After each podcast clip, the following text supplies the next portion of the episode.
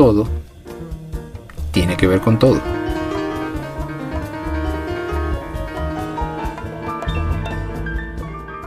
Hoy quería traerte el tema de la puntería. ¿Qué se puede decir de este concepto ligado a tantas actividades, a tantas cosas? Algo tan común, a todos nos pasa, todos hemos procurado en algún momento tenerlo. Y por lo tanto es algo tan básico que queda muy difícil, dirás tú, mm, reflexionar, sacar alguna anécdota sobre esto, ¿no? Pero bueno, esa es la idea, tratar de tomar cosas aparentemente sencillas y buscar la manera de complicarlas y relacionarlas con cosas históricas o cosas que nos pasan en la vida o cosas que nos deberían sorprender, ¿no? Cuando habrá nacido esto de la, de la puntería. Siempre este tipo de cosas nos llevan, este, nos llevan de punto, bueno, tomamos como punto de referencia a ese imaginario pariente nuestro todo peludo, eh, viviendo en las cavernas, ¿no? El hombre prehistórico.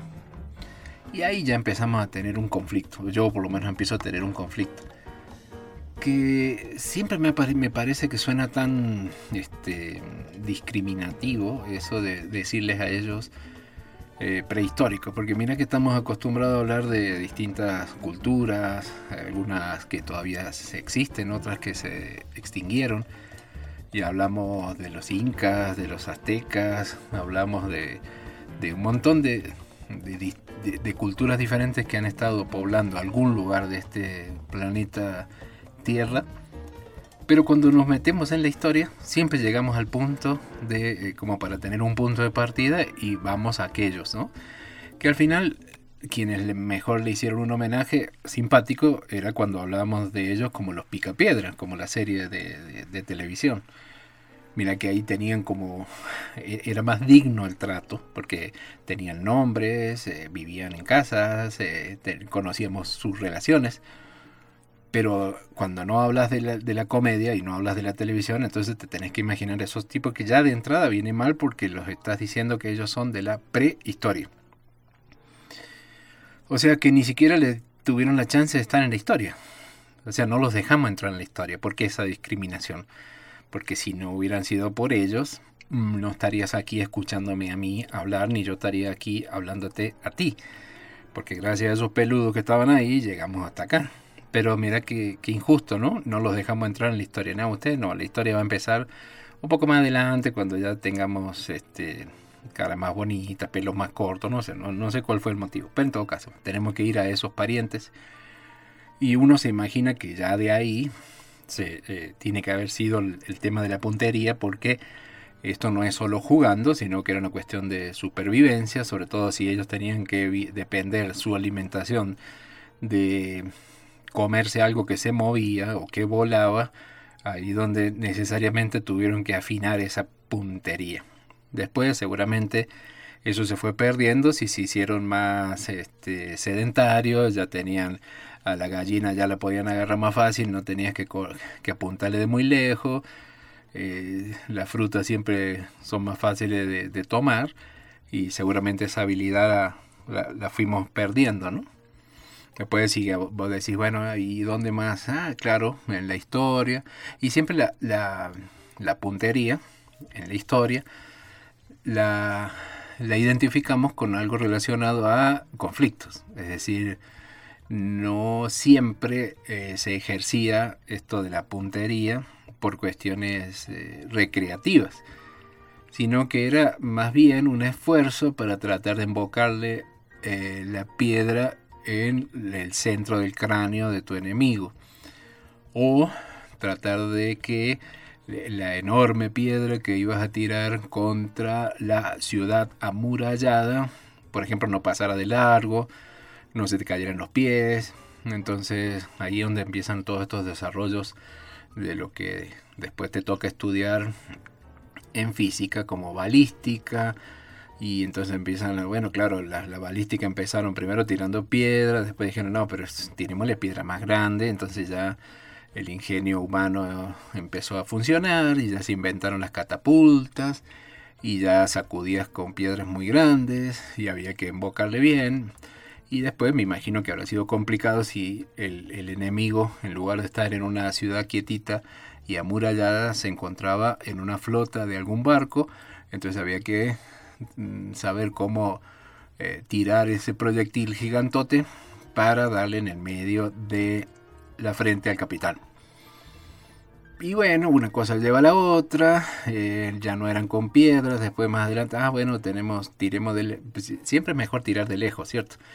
Para evitar las represalias. Entonces, mientras más lejos pudiéramos tirarle algo que hiciera daño, entonces seguramente ahí empezó, ah, esta piedrita la, amarramos a un palo y ya tiene punta, y qué tal si se la tiramos al, mm, no sé, a esos dinosaurios que queremos para el almuerzo y no queremos que ser el almuerzo nosotros de ese dinosaurio, entonces lo tiramos de lejos.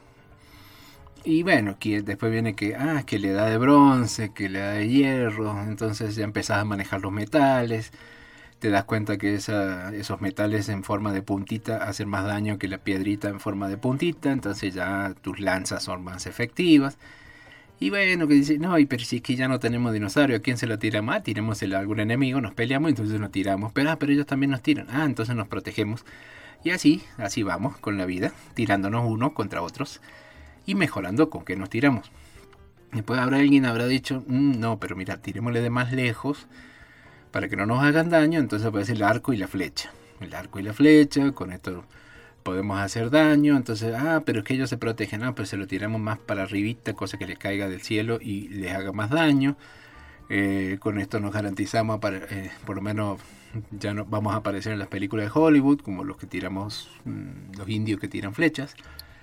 Y así una cosa fue llevando a la otra. En el tema de los barcos no, no era efectivo tirarle con flechas, no, hay que tirarle con algo más contundente. No, no, tirémosle con esta bolita de hierro para que le haga un agujerito a la madera del barco del lado y el agua entre en el agujerito y se hundan todos.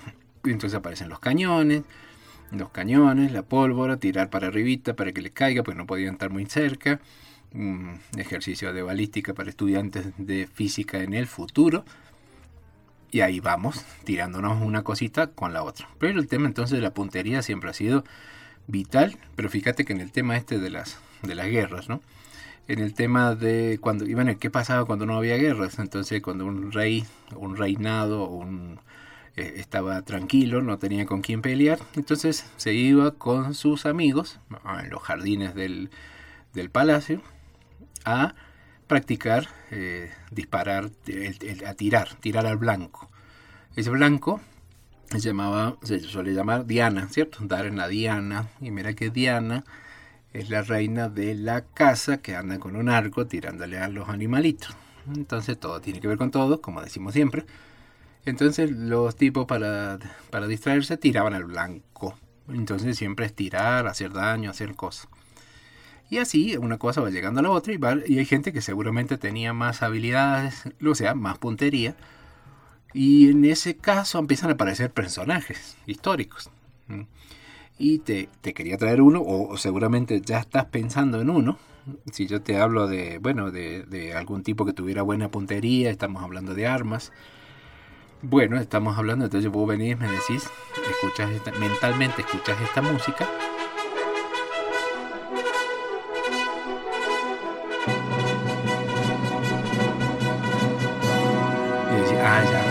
Guillermo Tell. Entonces, ¿te acordás de, Guillermo Tell? Y vos dijiste, eh, sí, tengo la imagen clara, aunque no me acuerdo bien. Eh, bueno, mentira, no mientas, nunca te supiste la historia, simplemente que vas y la buscas de apuro en internet. Y, primero te sorprendes porque decís, ah, es que mi Guillermo Tell en realidad parece que ni siquiera existió, es como un personaje así, una leyenda pero una leyenda linda, ¿cierto? Entonces voy a decir, mm, que me acuerdo que Guillermo Tell tenía que ver con un tipo que le iba a tirar un flechazo a la manzana que tenía su hijo en la cabeza. Y ya. Entonces, bueno, te pones a curiosear un poco la historia. Primero que no era con un arco, Guillermo Tell, sino con una ballesta. Y vos dirás, ¿y qué tiene que ver una cosa con la otra? O sea, ¿cuál es la diferencia? Y la ballesta, si alguna vez te toca ver funcionar una, te aseguro que se te arruga toda la historia, porque la ballesta es como un arco y flecha, pero bestia, a lo bestia. porque por el diseño que tiene, eso sale como un misil. Entonces a mí ya me daría susto si mi papá me hubiera tirado con una piedra para pegarme en una sandía que yo tuviera arriba de la mano. Pero ni te digo si mi papá me apunta con una de esas ballestas a una manzana, vos rogando que la manzana sea bien grande y que tu padre tenga buen pulso y sobre todo que tenga buena puntería. O que tenga muchos hijos porque si a ese paso se les iban a ir acabando. En todo caso, bueno, parece que la leyenda es un relato popular. Eh, entonces, la historia dice, porque el, personaje nace mucho después, pero la, historia pareciera como que hubiera ocurrido en el año 1276, como todos sabemos, cuando este muchacho, Guillermo, provoca al gobernador del cantón de Uri, en Suiza, y cómo lo provoca, como vos provocas a los gobernadores de los cantones, es decir, no haciendo el saludo, la reverencia a un símbolo que representaba al gobernador. Se enojan, se molestan, lo agarran al muchacho y le dicen, bueno, eh, ahí, tenés, si querés que te perdonemos, eh, acertale, o sea, hay forma de, juicios un poco más complicado que esto, pero bueno, en esa época se ve que era más eh, llamativo, porque sabían que iban a quedar en la historia si hacían la prueba de la manzana sobre la cabeza del hijo y si le acertaba, lo perdonaban, si no le acertaba, eh, perdía un hijo y él perdía la cabeza. En todo caso, ¿qué pasó? Guillermo Tell le acertó, obviamente, por fortuna de la leyenda y del hijo. Y después la leyenda sigue otro poquito más porque dicen que en realidad tenía dos flechas preparadas. Y entonces el gobernador le dijo, hey, don Guillermo, ¿y esa otra flecha para qué era? Y era porque si le llegaba a matar a su hijo, le dijo la, la segunda flecha era para su merced, o sea, para usted. Eso parece que el chiste no le causó mucha gracia al gobernador, finalmente lo manda a meter preso por insolente, todo tal. Hay un accidente, se escapa, huye, tal. ¿Qué pasa a la larga? Le sacude el flechazo ese al gobernador. Entonces queda como un superhéroe y que es utilizado con esta leyenda como como un héroe de la, de la libertad. Y fíjate que esto aparentemente pasaría en el 1276, pero aparece la historia en un texto en Red 100 en el año 1470, muchos años después. Pero entonces se toma como héroe de la libertad.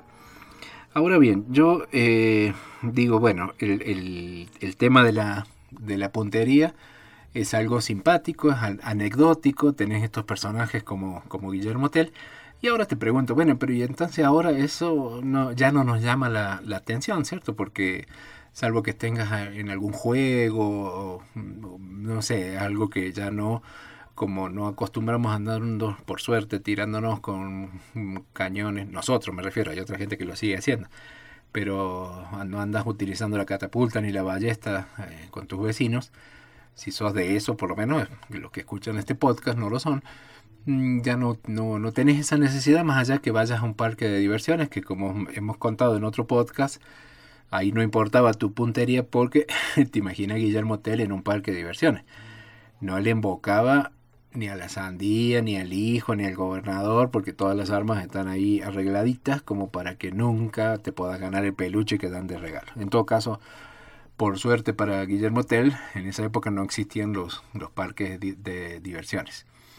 Y después vos me dirás, ay, ¿por qué no hablaste de Robin Hood? Bueno, también otra leyenda y también seguramente hacía muchas maravillas con, con el arco y la flecha. Pero te decía que quería que viniéramos más acá. Entonces, hoy en día, cuando hablas del tema de eso de la, de la puntería o que alguien te llame la atención por el tema de la puntería? Probablemente sea en el probablemente sea en el deporte, particularmente en el fútbol. Entonces ahora vos decís, uy, mira, si, si sos admirador de, Messi, por ejemplo, eh, muchas veces te toca ver unos goles increíbles, sobre todo de tiro libre, porque dice, no, ¿cómo puede ser que le pusieron una barrera, el arquero se la, estudió bien a la trayectoria posible que iba a tener el balón?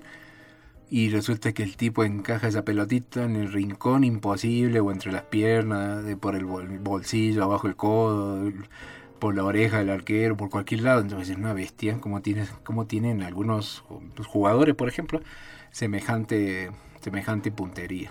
Así que sí, eso realmente es una habilidad que, vemos mucho en el deporte y nos sorprende y nos parecen que son eh, personajes realmente sobrehumanos.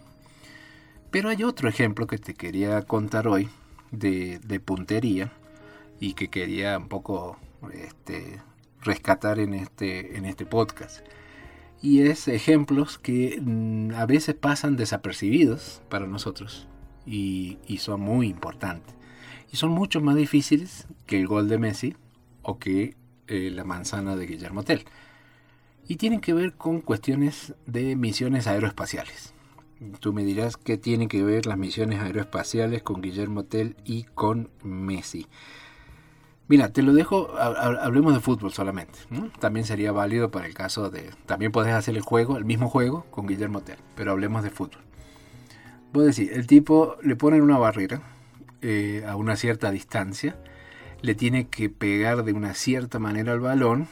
El, tipo, Messi, hasta donde yo sé, no estudió física, todas esas cosas que te hacen estudiar a vos para, para saber por qué, si el balón gira, cuál va a ser el efecto, cuál va a ser la trayectoria pero de alguna forma su, su, mente hace todos esos cálculos que a vos te tocó horas y horas de estudio para poder aprobar el parcial de física y ni así.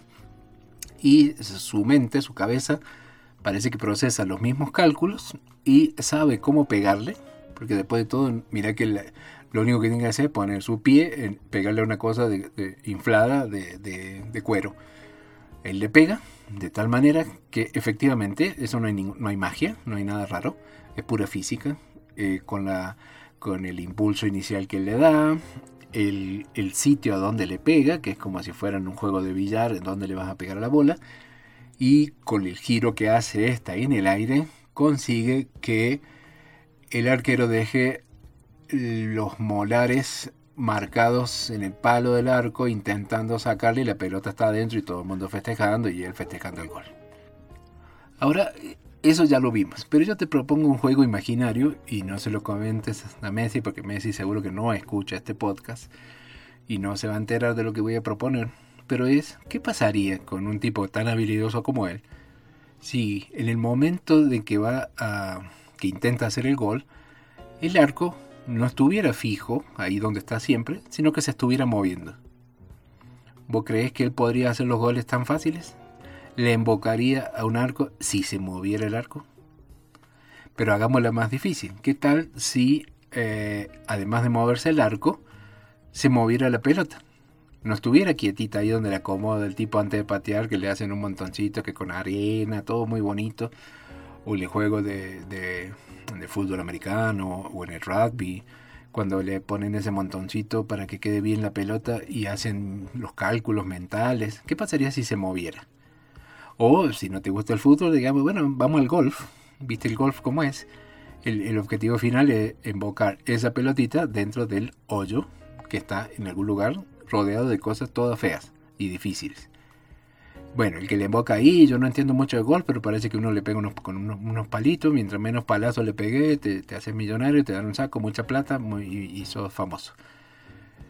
¿Serían capaces esos famosos de acertarle al hoyo si el hoyo se lo estuvieras moviendo? Pero aún más, si no solo le movieras el hoyo, sino que le movieras la pelotita eso sería una barbaridad, ¿cierto? Y vos dirás, no, pero eso es una locura, eso no existe, no hay forma de invocarle a nada. Y resulta que eso sí existe. Y pasó y pasa y pasará muy a menudo y, mucho más difícil que invocarle al arco o invocarle al hoyo o invocarle a la manzana del hijo que, de Guillermo Tell. Y son en las misiones aeroespaciales. Porque algo tan simple como decir, bueno, simple, perdón, perdón por el término, perdónenme humanidad, eh, mis antepasados y las generaciones pasadas. Algo tan eh, simple para los nuevos jóvenes, los jóvenes de hoy, como llegar a la luna. Decir, bueno, ¿qué tiene misterio salir de aquí de la Tierra y llegar a la luna? Es más, eso ya es tan aburrido que ni siquiera van. Ya no hay, no hay misiones por ahora a la Luna, porque ya, ya se, se cumplió, para eso se hizo una carrera espacial de muchos años, hubo muchos intentos, muchas misiones, muchos fracasos, muchos muertos, hasta que en 1969 se logra poner una, nave sobre la, superficie de la Luna.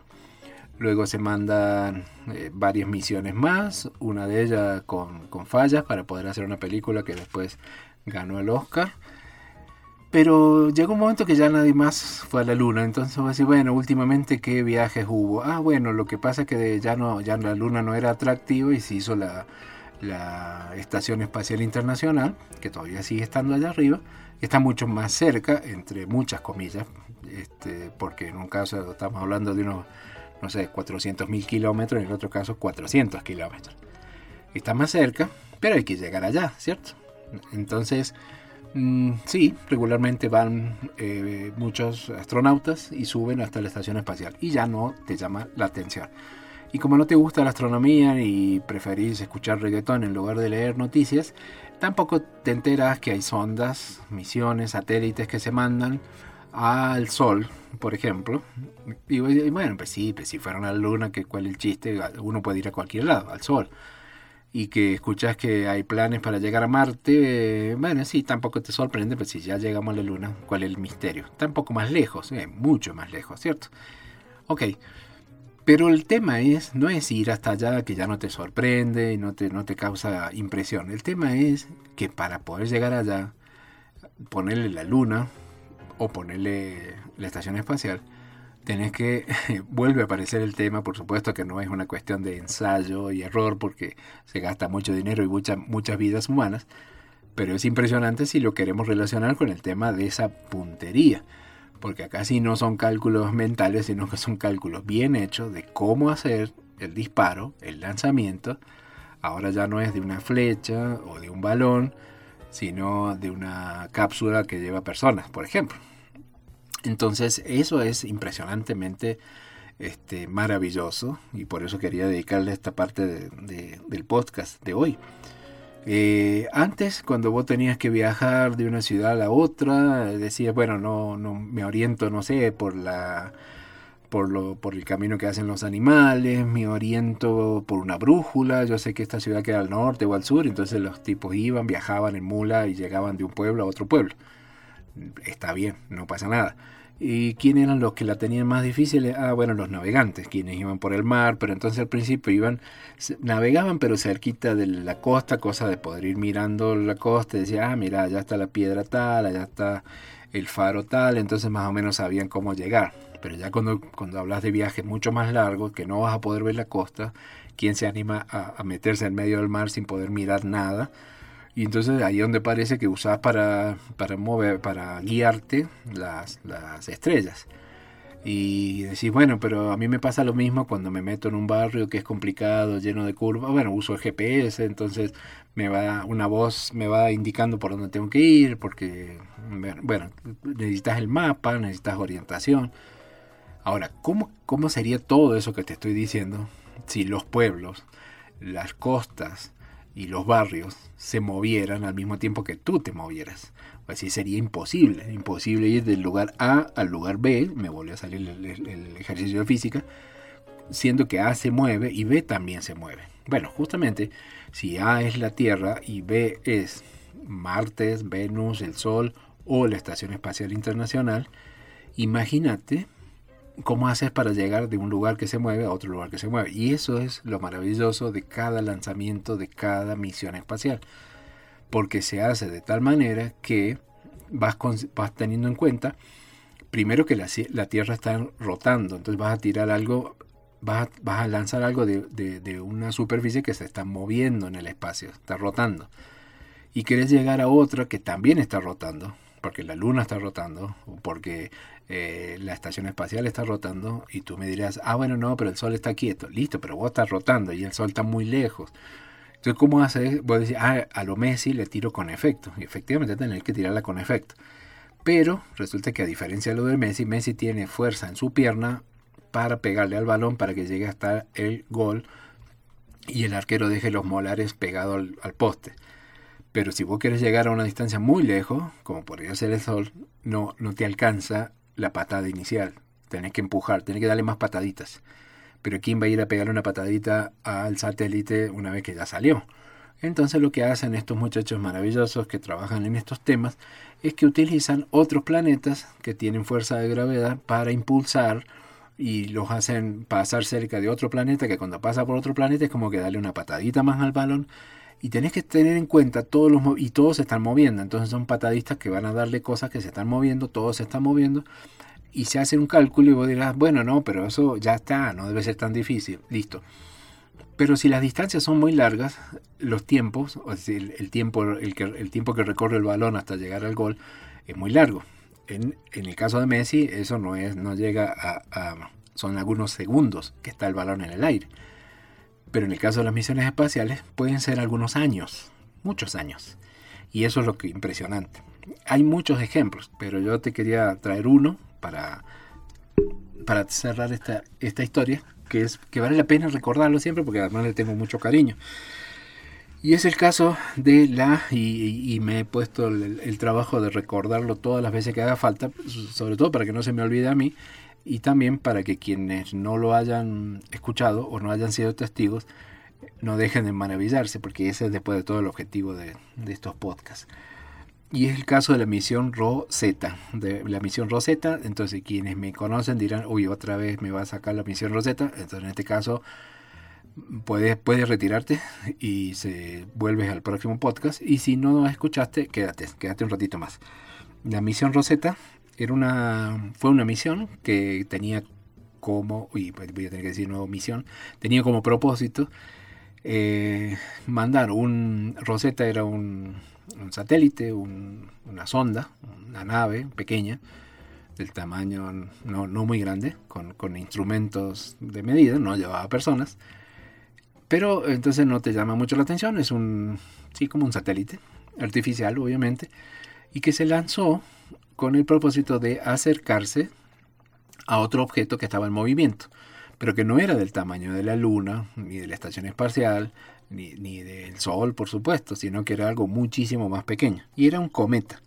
O sea, cometa está girando.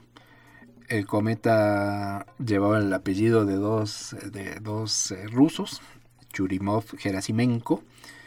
Y eh, bueno, la gracia estaba en enviar desde la Tierra una nave espacial que lo interceptara, o sea, que llegara hasta el cometa y, lo, y se quedara junto a él y lo acompañara una parte de su viaje alrededor del Sol, cuando se aproximara al Sol. Eso fue, ya pensar en eso es algo maravilloso que me parece que siempre vale la pena recordarlo, que, que el ser humano haya sido capaz de llegar a eso, desde aquel pariente peludo tirando una piedra, embocándole en la frente al dinosaurio que se iba a comer, a estos parientes más menos peludos que lanzaron una sonda espacial para llegar hasta acercarse a un cometa para estudiarlo, para sacarle fotos, para enviar esas fotos a la Tierra, que demoraba mucho en llegar, a una distancia enormemente lejos de nuestras casas, donde no solamente tenías que emplear esas, em, aceleraciones gravitacionales que, que ya te mencionaba recién, sino que el viaje para llegar justo a acercarse al cometa y poder estudiarlo de cerca, implicaba un viaje de 10 años, 12 años, perdón, de 12 años. Porque se lanza y demora 12 años. Recorre 8 mil millones de kilómetros. A la sonda, imagínate el balón aquel, que lleva sus instrumentos, como iba a viajar durante mucho tiempo, muchos años viajando, no querían que se, no había que gastar energía innecesaria y durante 31 meses la ponen en hibernación, que es prácticamente lo que uno hace cuando está en vacaciones. 31 meses en hibernación, encienden los equipos a distancia luego de 31 meses y funcionan. Eh, y, finalmente, luego de despertarla, es decir, de encender todos esos, esos equipos, llega al cometa y lo acompaña durante un buen tiempo alrededor del Sol, como se había previsto. Bueno, no, no voy a extenderte más. Si, alguna, si alguien quiere, me escribe un correo y hablamos más detalles de la misión, pero si no lo pueden encontrar. Lo de Rosetta, lo de Philae, es algo muy bonito. Pero a mí lo, que me gustaría dejar en claro entonces es, la, puntería, lo que llamamos yo, he llamado alguna vez la puntería celestial. Haber sido capaz de llegar a, un cometa girando en un viaje de 12 años de, demora. Eso es, es, algo impresionante y es algo que se va renovando periódicamente, está sucediendo periódicamente.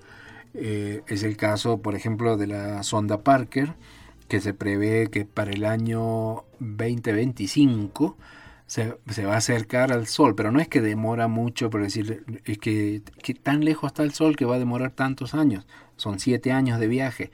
No, lo que pasa es que uno no puede ir derecho como uno quisiera, como uno se imagina, o voy de la Tierra al Sol de una vez, sino si me voy a acercar es voy dando giros y giros y giros y cada vez me cada vez que me acerco al Sol me acerco un paso más cerca, me vuelvo a alejar, paso más cerca, como hacen los cometas, nada más que en este caso voy cambiando un poquito la, trayectoria. Y yo puedo entonces enviar algo que dentro de que, que va a demorar viajando siete años hasta llegar lo más cerquita del Sol. Para eso aprovecho cómo hago para darle esas pequeñas pataditas para que se vaya acercando. Lo hago pasar cerca de Venus. Venus le da ese impulso y todo eso está estudiado. Cuando esté por allá cerquita va a estar, tiene que soportar ese pequeño satélite construido con cosas que vos podés entender aquí en la Tierra, 1370 grados de temperatura sin fundirse y va a estar moviéndose a 700.000 kilómetros por hora una barbaridad. Pero entonces mira lo importante de la, de la puntería y de todos estos cálculos. Desde nuestros injustamente amigos, parientes sacados de la historia porque vivían en cavernas con pelo largo, tirándole piedras y tratándole de acertar a la cabeza de ese dinosaurio, a los que lo hacían por deporte, a los que hacían para poder ganarle al enemigo, a Messi que deja los dientes del arquero del, guardameta pegados en el, en el poste, a quienes hacen la misión espacial y por qué no también a vos que te tocó hacer estos cálculos para poder aprobar ese parcial de física y ni aún así lo aprobaste. Porque al final todo tiene que ver con todo.